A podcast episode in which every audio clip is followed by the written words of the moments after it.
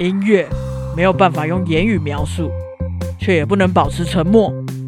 音乐家们用声音撰写了这些历史，在历史上的今天，这些音乐家们究竟发生了哪些事情呢？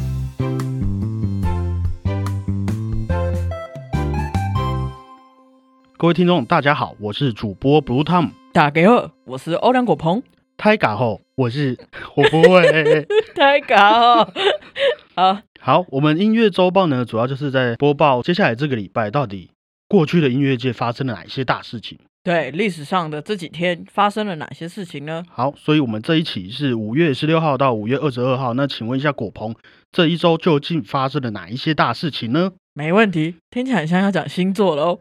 好，双子座的朋友们，在这个礼拜可以特别注意。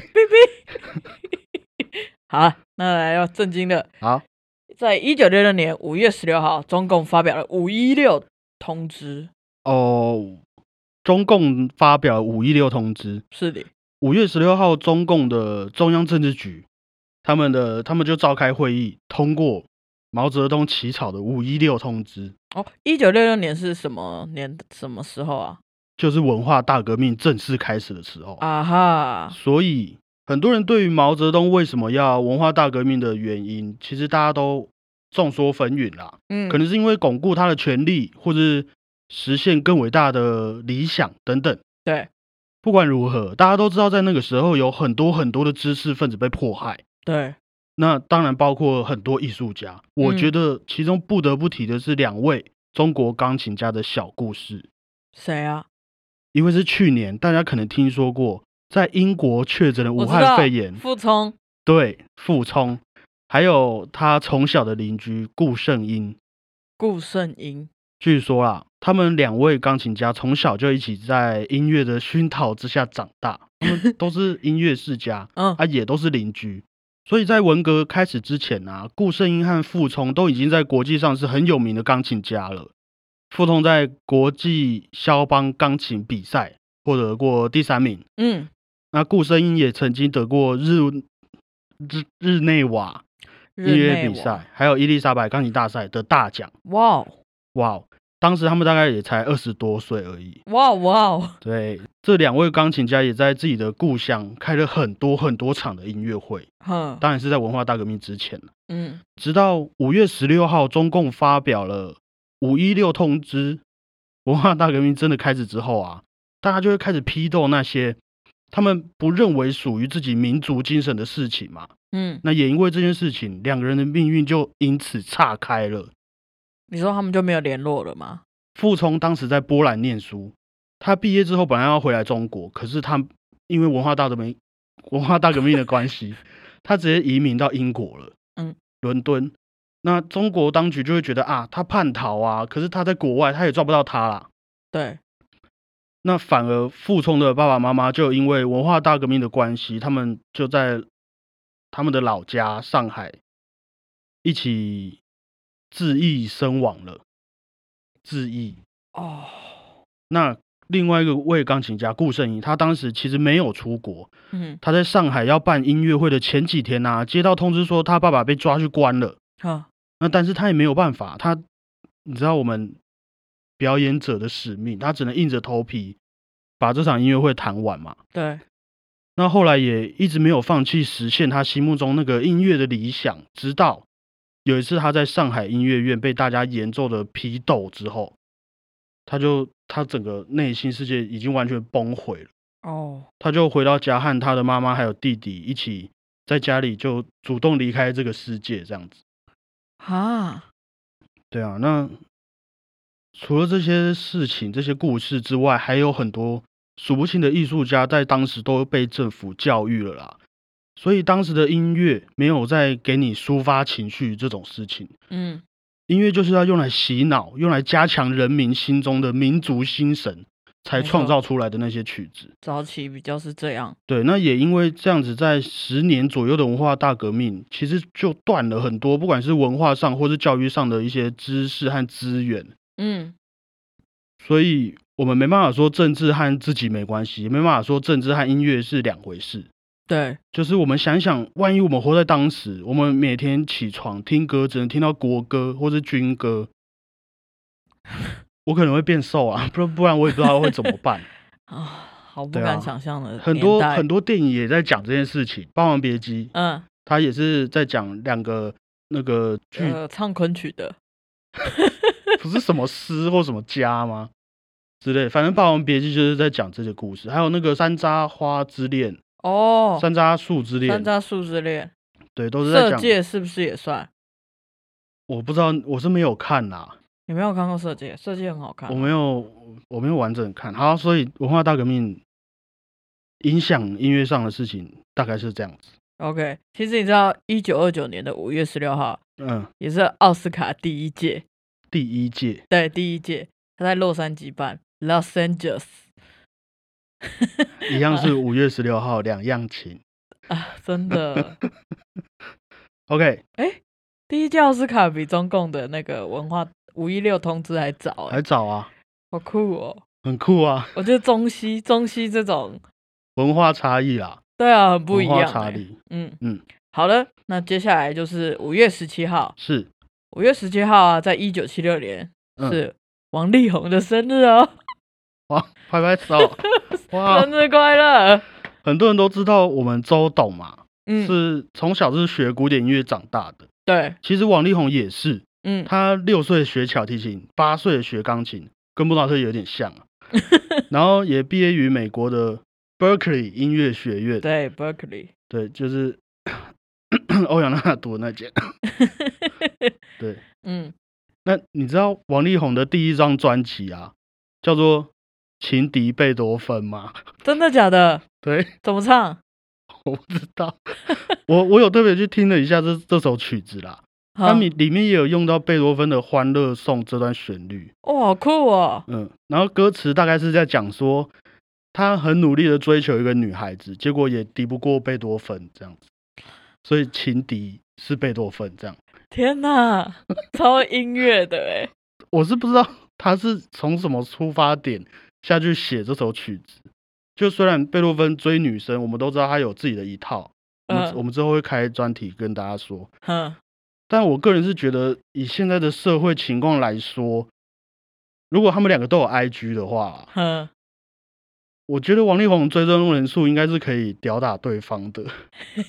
就是我觉得情敌贝多芬这种事情不太可能啊，发生在他身上。呃不一定啊，看年代啊。好了， 好，结束。好的，五月十八号，嗯，在一八零四年是拿破仑一世称帝，哦，哇哦，拿破仑称 帝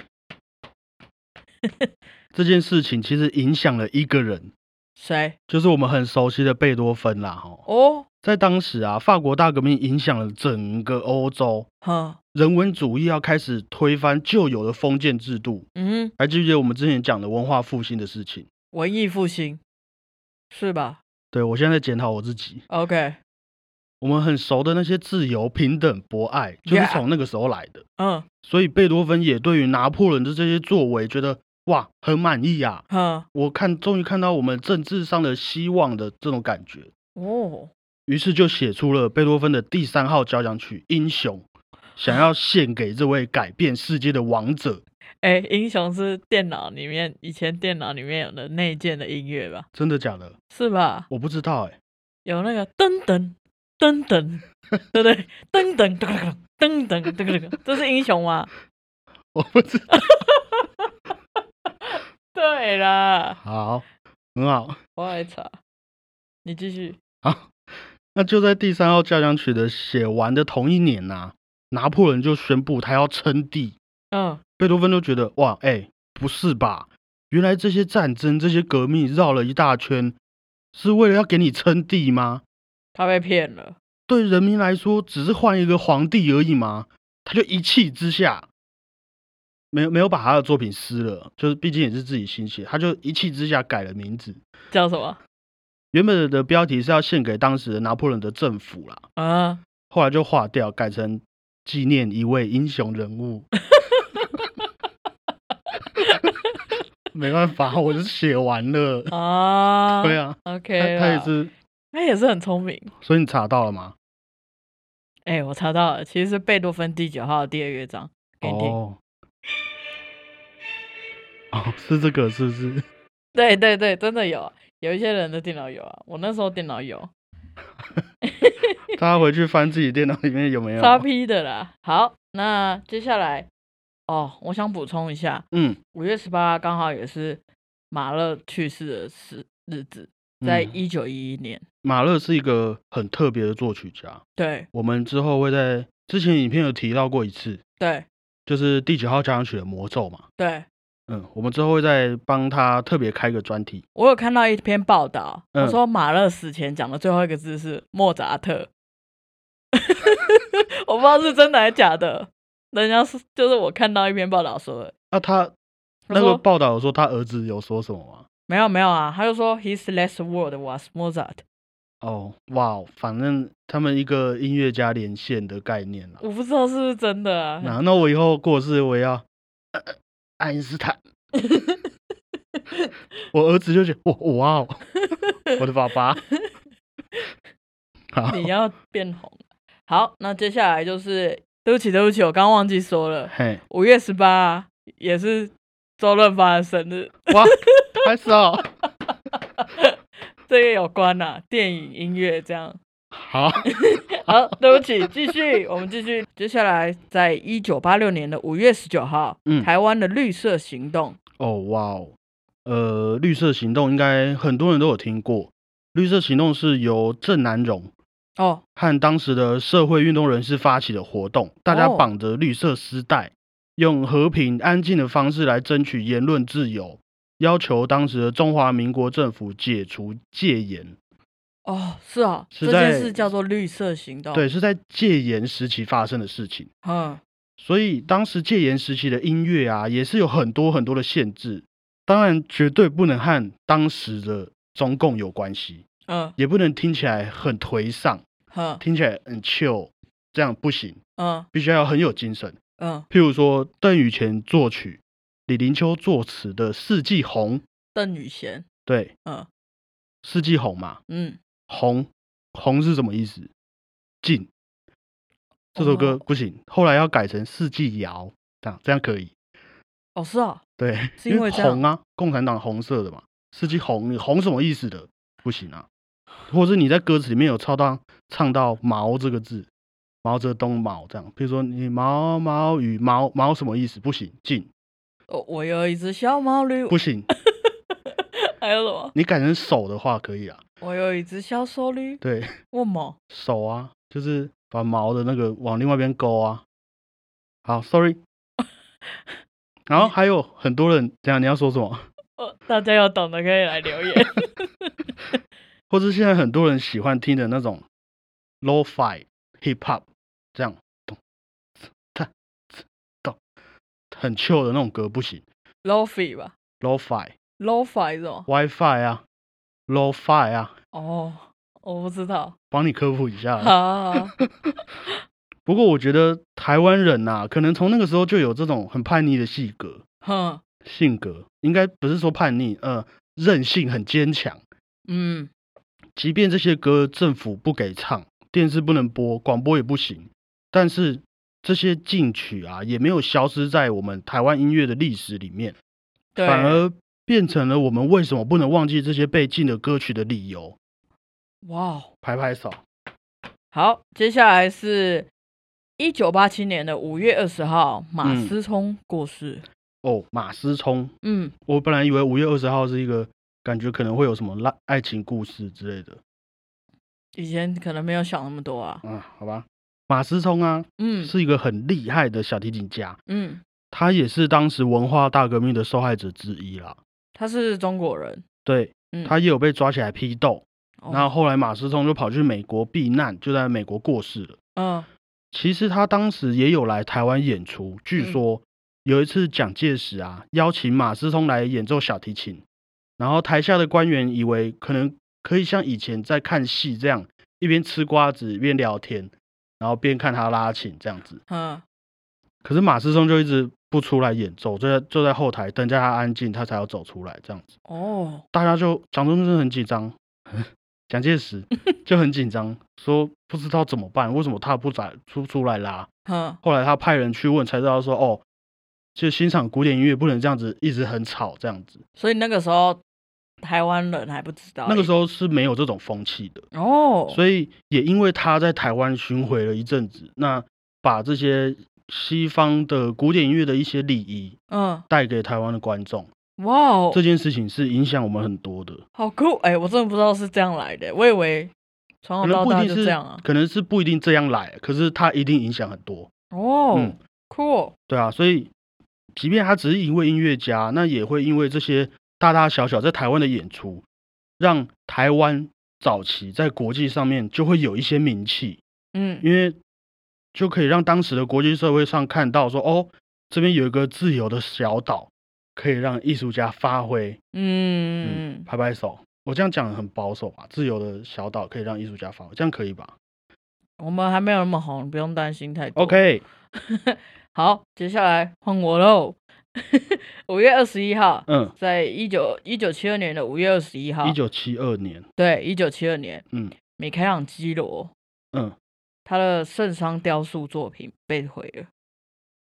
圣殇，对，就是他说有一位匈牙利的疯狂男子，匈牙利的疯，匈匈牙利的笑、欸，啊嗯他，就冲 到冲到雕像面前，他就大喊：“我是耶稣基督！”很强，对不对？然后嘞，然后他就拿，他就手上就有拿那个凿子跟铁锤，嗯他就敲打那个圣殇那个雕塑品，嗯，然后就害那个圣母的左手臂断掉，然后还有眼睛跟鼻子的部位很有有很严重的损伤。哇，这真的很坑哎、很嗨欸、对啊，你你你有没有发现，其实很多外国人都会就是突然 k 笑，还是就是讲我是基督，然后或者是什么末日要来了这样，电视上有很多这样演吧。电视上很多这样子演啊，嗯，嗯我在德国的时候有看过，就是他穿的很邋遢，他应该是流浪汉，然后他就留长头发，嗯，然后他其实长得有一点点像我所印象中的耶稣的模 样，然后就在刻路，板印象那个样 子，我没我没有我没有其他意思，我知道我知道，然后他就会在路上走路，然后自己一直碎碎念、碎碎念，然后很疯狂这样。那个比例跟在台湾卖爱心比的比例是差不多的吗？差不多，是那么频繁的，是不是？对。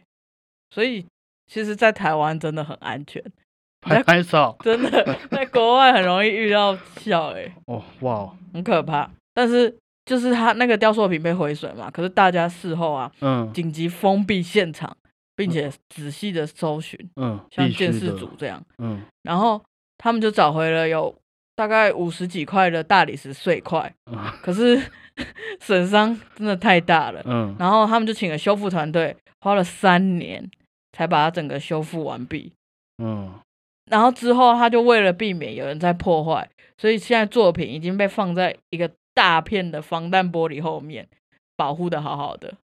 这个真的很尴尬哎、对啊，我为觉什得么要这样去破坏？像就好像是，虽然就是大家普遍的艺术价值可能嗯不觉得那么高，可是就好像以前我们学校的可能孔子像被人家共睡这样子欸、很对很莫啊名其妙哎、就是我我没办法理解，他是讨厌还是怎样？为什么要没办把法它理破解坏？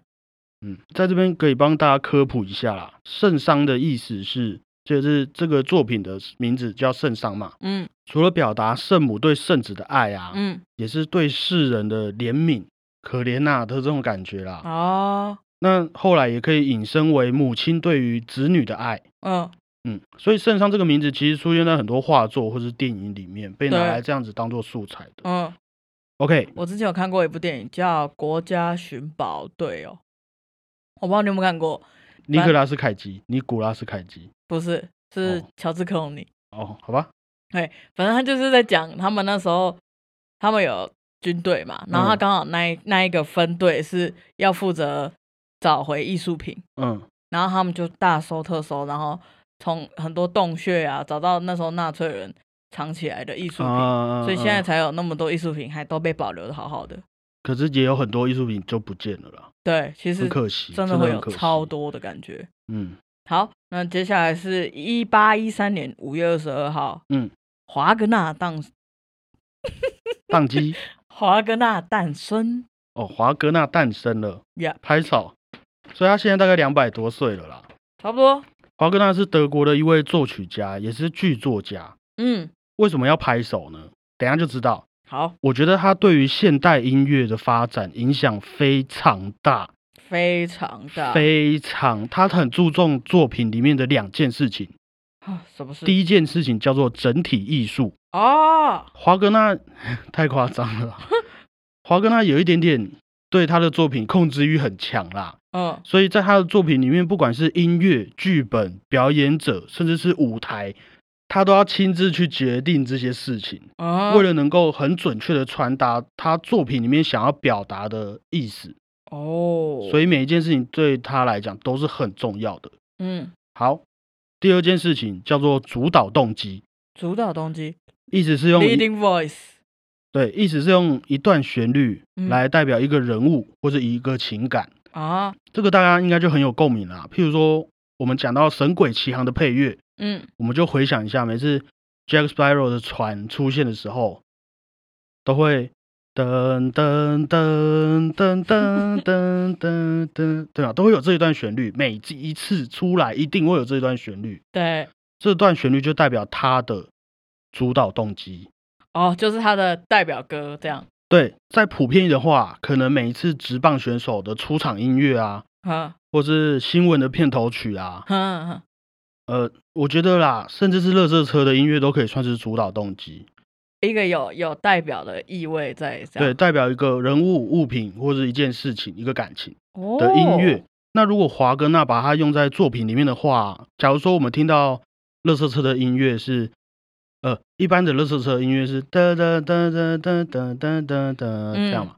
然后假如说我们今天听到噔噔噔噔噔噔噔噔噔哒哒哒滴滴哒滴噔，我们就可以感觉到这台乐色车可能有点赶啊，很急着去做哪一件事情，它可能开得很快。嗯，所以他的音乐会有这种很急速的感觉。哦，对，那如果是今天乐色车的音乐听起来是哒哒哒哒哒哒哒哒，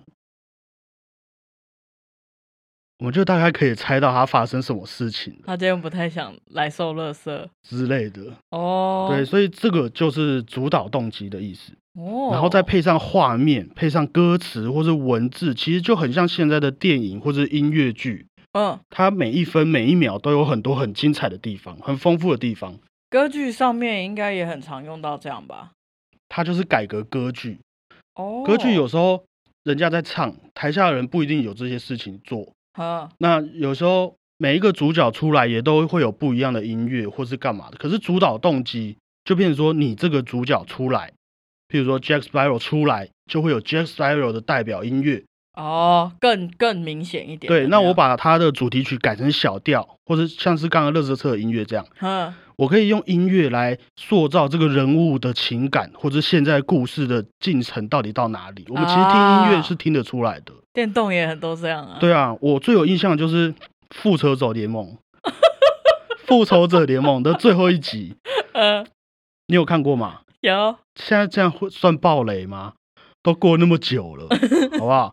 猎鹰从美国队长不是说 on your left，然后从左边飞出来，然后就一路铺陈到美国队长最后说 Avengers，然后噔噔噔噔，ensemble，噔噔噔噔噔，这样你还记得吗？我好、哦那在这一段啊，那个噔噔噔噔噔，就是复仇者联盟的主题主题曲，嗯主导动机。嗯那它这一段因为大战嘛，嗯所以它这一段就变得比较慢一点点，可是又它的编制又变得很丰富、很庞大，嗯所以你们就算听音乐，我也也会听到说啊。这边在决战，最后嗯大战了，这样子、和他们的画面啊，画面是很多人嘛，嗯配乐跟画面是融为一体的，所以那种整体艺术嗯前面讲的，他注重的第一件事情是带来的那种冲击力道是很大的，好厉害哦。很厉害啊，所以要拍拍手。所以大下次大家在看电影的时候，也可以留意一下有没有哪一些配乐随着剧情啊和角色的心境一起改变。如果有嗯发现这件事情的话，哦，就华格纳，谢谢你 这样，他坚持下来，真嗯啊这的，样这个影响非常深。嗯好，以上就是我们这周的音乐周报。嗯，如果有任何想法的人，可以留言告诉我们。喜欢的孩子们也可以追踪我们的频道，还有 IG 哦。谢谢大家，我是主播 Blue Tom 谢谢大家，我是副主播，副主播小胖。 我是副主播欧良果鹏，谢谢大家，我是副主播欧良果鹏。你这样会不会剪到那个新闻主播粗暴的那个精华 里面？你说那个风太大被吹走那种，那个肇事司机他逃之夭夭，逃之那个他说你要他那逃都之皮夭卡夭。丘。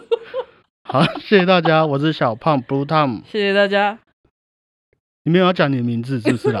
我是欧良果鹏啦，拜拜。拜拜。